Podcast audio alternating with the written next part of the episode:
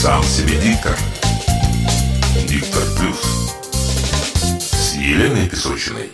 Термин «канцелярит» был введен Корнеем Ивановичем Чуковским в книге «Живой как жизнь» в 1962 году и построен по образцу колита, дифтерита, менингита. Он имел в виду проникновение в здоровый организм живой речи, художественной литературы и публицистики, слов и сочетаний из казенных текстов из официально-делового стиля.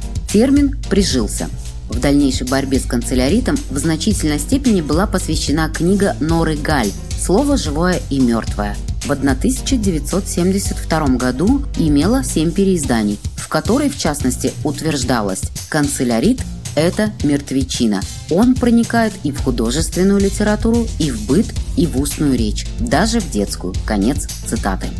Канцелярит прочно обосновался в нашей речи. На нем пишут все официальные СМИ, на этом языке говорят главы государств, интернет, на нем же общаются чиновники. Если говорить простыми словами, канцелярит – это бюрократический стиль речи. Пафос и казенный язык равен отсутствию содержания и смысла текста. Конечно, совсем без него не обойтись, но канцелярская лексика все чаще встречается в обычных разговорах. Она засоряет речь и отвлекает внимание – если раньше человек мог расслабленно читать газету в кафе, то сейчас мы быстро читаем с телефона, переписываемся в мессенджерах, мельком проверяем почту. И когда нам отправляют сообщение на канцелярском языке, в его содержание не получится вникнуть на ходу и уж тем более внятно ответить. Это один из ответов на вопрос о том, как победить канцелярит, как избавиться от ненужных фраз. Это самим не говорить и писать на сложном бюрократическом языке. Неуместное словоупотребление, впрочем, не всегда связано с политикой и проблемами статуса. Часто мы бездумно копируем какой-то странный набор слов и фраз. Например, если менеджер, то обязательно эффективный. Если условия, то обязательно комфортные. Среда должна быть доступная.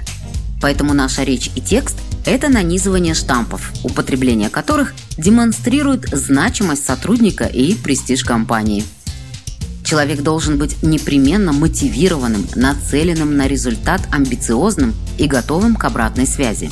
При этом от него требуется активная жизненная позиция и зачем-то грамотная речь.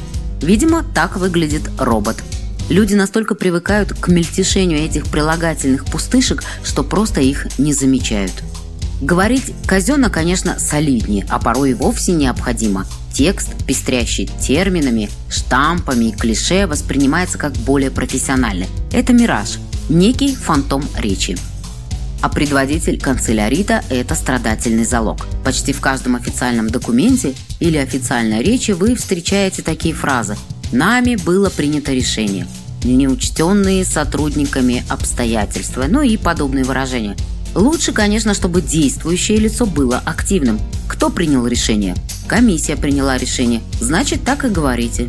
Не собирайте глаголы там, где можно их сократить. Вместо «занялись решением вопроса», стартовали рассмотрение дела, осуществили анализ данных, говорите и пишите проще. Решили вопрос, рассмотрели дело, проанализировали данные. Вслушайтесь в следующую фразу. С целью роста востребованности наших продуктов на совещании мы рассмотрели важные вопросы – Такие длинные фразы сложно слушать и уж тем более разбираться в их смысле. Упростите. Провели совещание и обсудили такие-то вопросы, чтобы увеличить продажи. Все. Если вы можете убрать из своей речи причастие или идеи причастия, уберите их, они сильно утяжеляют речь. Ну и, как обычно, добрый совет. Если вы закопались в канцелярском лексиконе, прислушайтесь к детской речи. Когда дети ошибаются, они все равно, что играют в игру горячо-холодно. Они ищут там, где тепло, ищут добрые слова.